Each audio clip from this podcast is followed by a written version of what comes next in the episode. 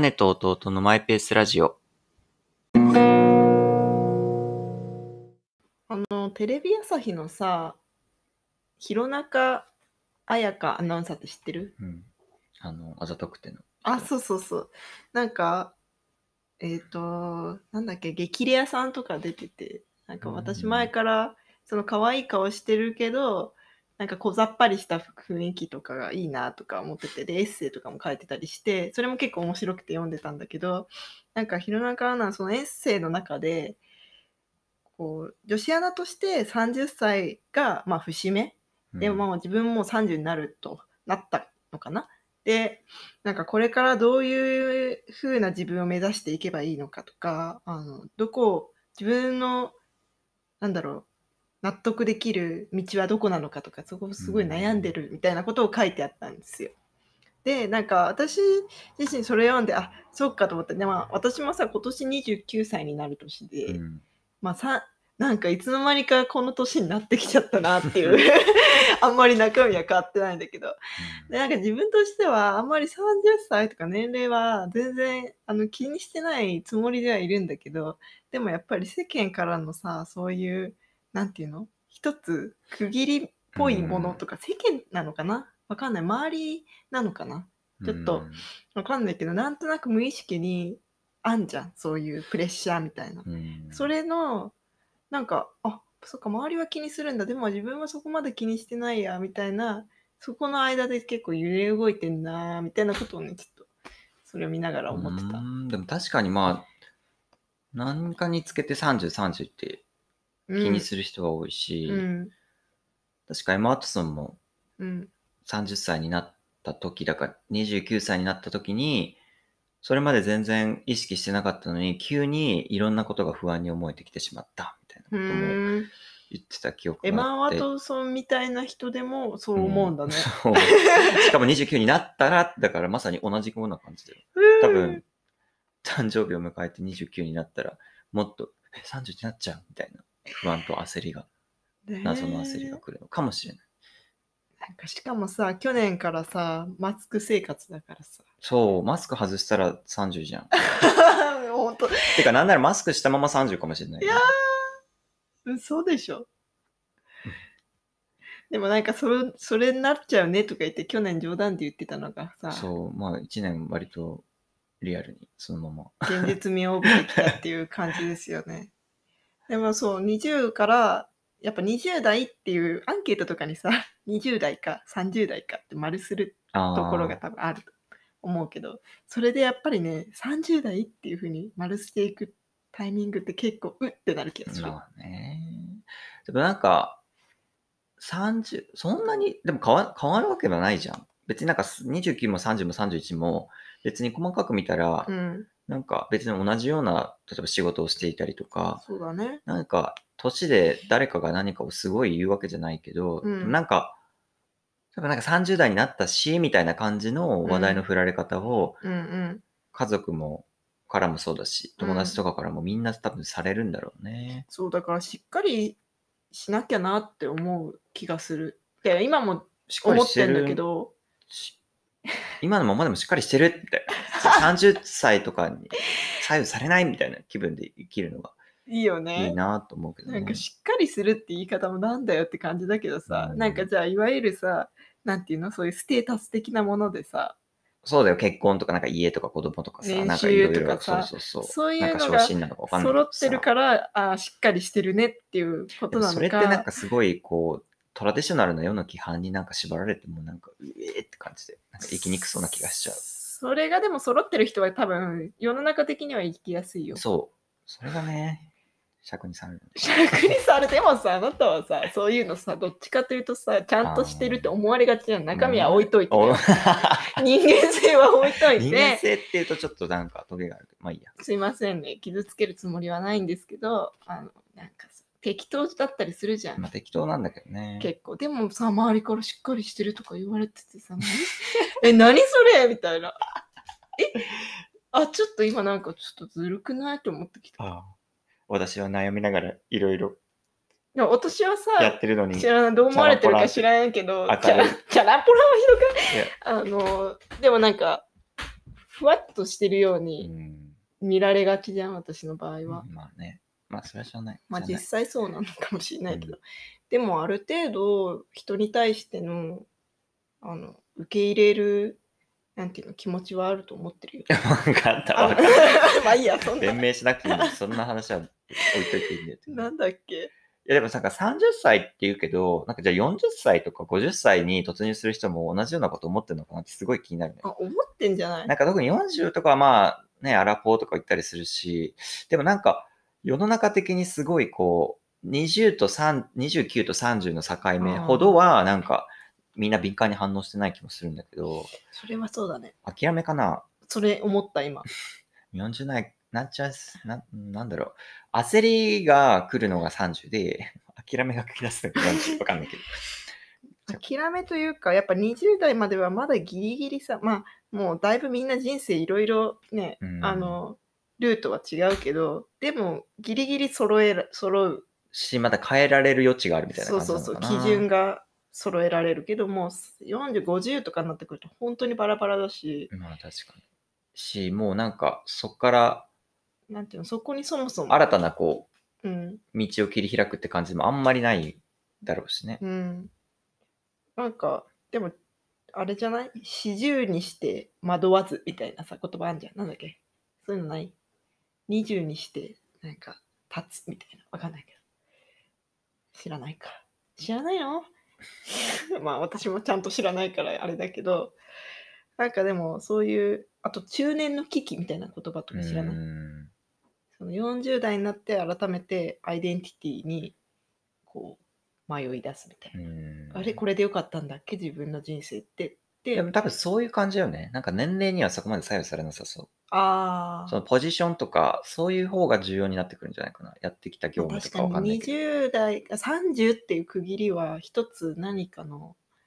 だってさ、あれだよね、 100歳まで生きると仮定した時にさ、30なんてさ、人生の3分の1だよとか、い1未満だよとか思っちゃったの。 100まで生きれるかないや、わかんないけ ど、別になんか、割といつ死ぬかわかんないって思って生きてるけどさ。そうだよこの話するときいつもさ かっこ。かっこあのだから人生100年カレンダーみたいなのが本屋に売ってたのこの間で見たときに本当にあのあと50年後100年後のカレンダーついてるわけやだね。 2060何年みたいなのとかついててそこに丸しましょうみたいなであなたはこの時何をしているみたいなあののを書きましょうってあったけど その時にずっとさいろいろ話すじゃん、うんそこまで生きてると家庭で生きてること自体がうん何ていうのうんなんかまあこの平和な世の中だからうん。できてるってとこもあるし分かんないよっていうそうね。何か事故とか本病気とか何かあるかもしれないから分かんないよってそういう悠長に構えてていいのみたいな なんかその話を思い出した、当に。うん。で、戻ると、うん、でも自分のね、もう自分も27になる代年で、これからみんな30、30とか言い出すのかなうーんなんかそう言われたらちょっとこう切り返そうみたいのをもっとこう、そんな年齢に左右される。いやそれは左右されさ、るってはいはい。正論じゃんうんぶっちゃけそれは違うんだよって話。正論にに返されてもでも思っちゃう人はいいるわけですよ、うんいや。それこそこに対しての何か言葉をかけてあげるっていうふうにしないいと、あうん、そうだよね、わかるわかる、まあね30とか年齢とか関係ないよね、うん、そうだよねって終わっちゃうじゃん、そこでまあ確かに話は。でもこれに関しては自分がもうちょっとこう現実味を持って、それこそ自分も29になった時にエマ・アトさんみたいに焦り出すかもしれない。わかんないけど。うんでも焦った上で、なんかこう一周回って、よしってなるのかもしれない。わかんないけど。まあ、でもそれが大事なんじゃないわかんないけど、なんかい わろいかろんない けど、とか言って。考えた上で、あでも自分としてはこういう落としどころだなってのを思ってたら、まあ納得できればいいんだよね。うんうん、自分なりにね、うん。それが難しいよね。うんだって答えはないし、大体が、じゃあ理想があったとして大体の人が100%その理想を叶えられるかって言われたらできないわけじゃん。うんさ30%ぐらいしかできなかったりするわけでそれをなんかどう受け入れるかっていう作業な気がしてる。うん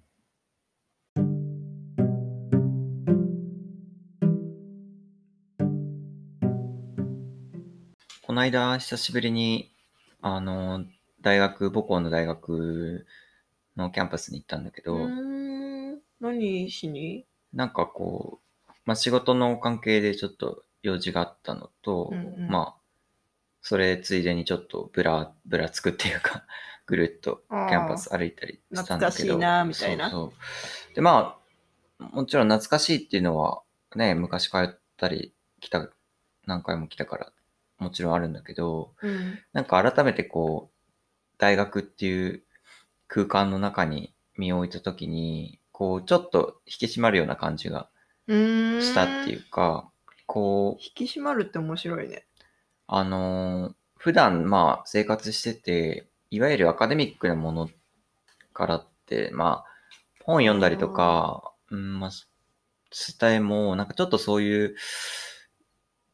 アカデミック要素って徐々に薄れてるような感じがあったところを、うんまあ、大学に行ったら、なんかそれがこう、ちょっと、なんか、久し、すごいこう、オープンキャンパスとかで、うん高校の時に、大学受験する大学を見に来たみたいなのにちょっと近い、へえあの、ワクワク感はもうないんだけど、こう、何年ぶりぐらい結構久々そうだね。まあでもコロナの関係でさ、なんか勝手にあんまり入れなくなったから、うん2年ぶりぐらいかな、でも。あーまあでも2う年ぶん、り2年ぶりぐらいだったと思うけど。うんなんかこいやーいいよね大学の空気っう、てそ私もあの行ったんだよこの間、う、ういん。まあ、よく言ってるよね。やでもとは言っても超久々だったからでも1年2年ぶりぐらいかもしれない一年同じぐらいしキャンパスはえでしかもねちょうど行ったタイミングがあの平日だったからか。ああ、学生がいたってあことそうそうそうであの前行った時ってなんか夏休みとかだったからさ全然閑散としてて大学っぽさなかったけど今回はなんかみんな授業っていうか何期末試験みたいなあ感あじ春学期試験みたいな感じー、なるほどね。だからなんかね胸が苦しく なったの懐かしくてででうんもアカデミックな要素で触れて身が引き締まるみたいな感じではないけど私の場合はちょっとなんか大学にアカデミック感がなんか人とのあんま交り流っでてき感なじだかっったたもんかね。ら、そう、卒論も書かなくていい学部だったし、うんなんかちょっとそこはね、あのーちょっと後悔してるけど、うんまあそれ以上にいろいろ経験、体験できたから、よかったとはもちろん思ってるんだけど。でもまあ、自分も、もうちょっとこう、もうちょっとっていうのかな。いや、大学生活は大学生活で、こう、やりきったって感じはあるんだけど、うん。それは部活とかやってたからっていうのもあるし、でもうちょっとアカデミック要素で、なんか今、入り直したら、全然違う感じになるだろうなっていうか、えー、もうちょっとこう、まあ、結構いろんなのに興味関心あるから、こうつまみ、つまみ食い的な感じでいろんな授業を取ったりして、それはそれですごい面白かったし、今でも結構授業の内容とか覚えてたりするんだけうど、んうんうんでもなんかもうちょっとこう、柱を持ってうん。うん学ん、もっとね、柱をも持って学んでもよかったかなとかもちょっと思ったりはするけうどね。ーん。それは純粋に知的好奇心みたいな感じでってことうん、でもそうね、知的好奇心、まあでも知的好奇心にこう流す、流されるっていうか、ま、身を任せるといろんなものをまた取ってしまうから、うん。もう、これをメインでやります。こういう切り口であー授業を取りますとか、なんか論文を書きますみたいな、へなんーかそういう感じで、がっつり入り込むみたいな。そう、ななんかすべて、なんかこのものに対して同じき、こういう切り口からいくみたいな、いろんな切り口からいくとか、あーまたはこの切り口からいろんなものを見るんじゃないけど、なんかそういう、もっとはい一貫したも何かがあってもよかったのかななんていうのはちょっと、なん今かさ更ながらも。大学とか大学院とか通じてさそういうまあ別に大学じゃなくてもいいんだけど一つのものをさいろんな角度からちゃんと見てさそれで語れるようになる力ってさそれをやった人とやってない人だったらなんかいろんなものの見方が変わるんだろうなと思って、うん自分は全部基本的に現場に行ってなんか感じたことベースで生きてきたし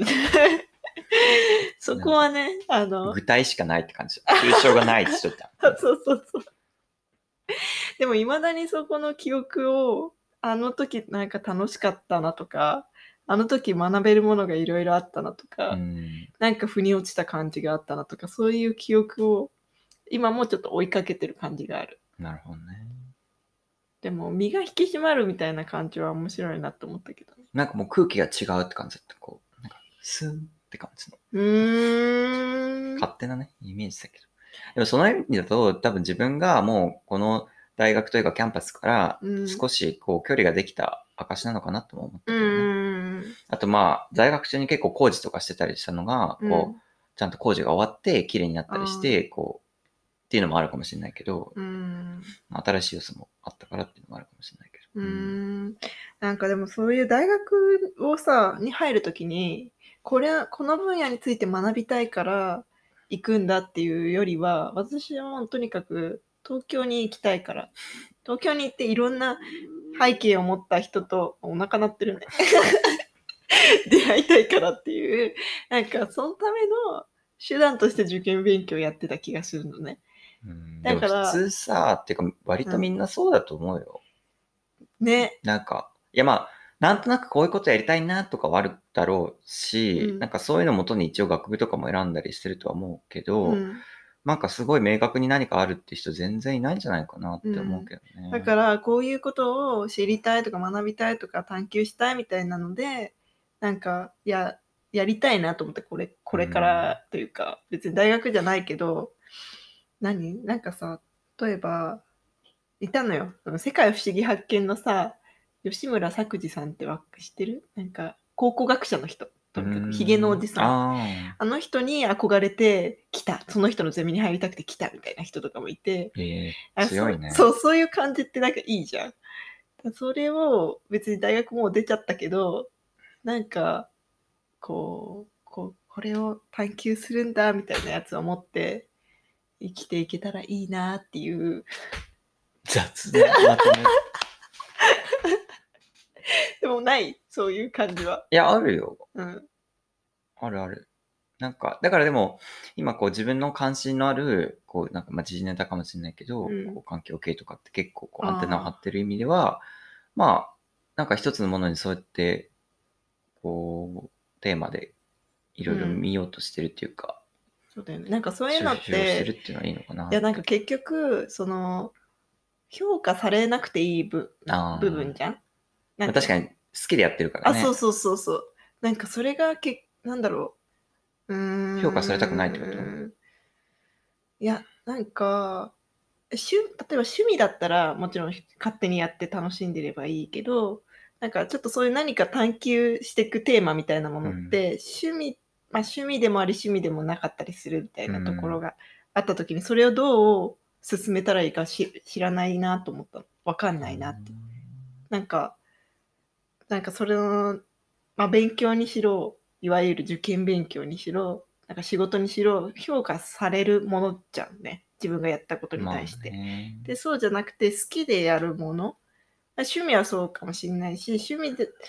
趣味は趣味でいいとして、それ以外の好きでやることを、うーん、なんかうまく言えないんだけど、考えすぎないわかんないけど。なんか自分の場合は自分の問題意識みたいなものがあって、うんそれに対して、なんかもうちょっと知りたいとかそういう単そ純れなもぐのらだいけやっで、てるから、別に